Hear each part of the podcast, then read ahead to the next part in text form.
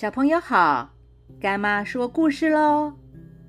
孔子说过一句话：“君子要有成人之美。”今天干妈就要分享两个跟成人之美有关的小故事。从前啊，有一个人进到一间好大的餐厅，餐厅只有一张好大好大的圆桌。桌旁呢，都坐满着人。桌子上摆满着非常丰盛的佳肴，可是没有一个人能够吃得到，因为大家的手臂受到魔法师诅咒，只能拿很长很长的筷子，所以这样就没有办法把菜肴放到自己的嘴巴之中。其中有位年轻人说：“怎么办？这样美食当前却吃不到，不仅非常的可惜，也会让肚子越来越饿啊！”桌子上另一位老人家则说：“看来我们会因为被诅咒，无法吃到食物，最后……”活生生的给饿死了！天哪，我怎么那么命苦啊！就在大家唉声叹气、怨天尤人的时候，一个小女生开口说话了：“其实，我们可以用长长的筷子把食物送到对方的口中，而对面的人。”也可以把食物送到我们的口中，这样大家彼此协助，相互帮忙夹菜喂食，那么大家不就都可以吃到食物了吗？果然，每一个人在成就对方的同时，也成就了自己，大家都吃到美味可口的佳肴了。另一个故事是，很久很久以前，在美国的海关里，有一批没收的脚踏车，在公告后决定拍卖。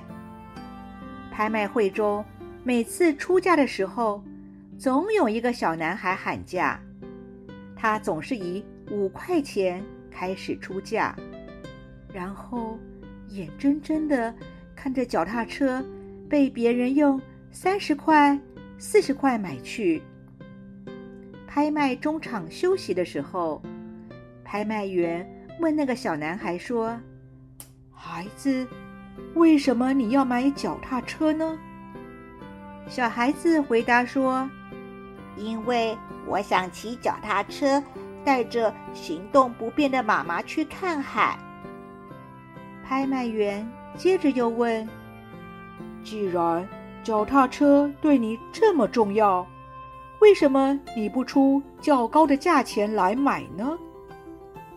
小男孩低着头回答说：“因为，因为，因为我只有五块钱。”接着，拍卖会又开始了。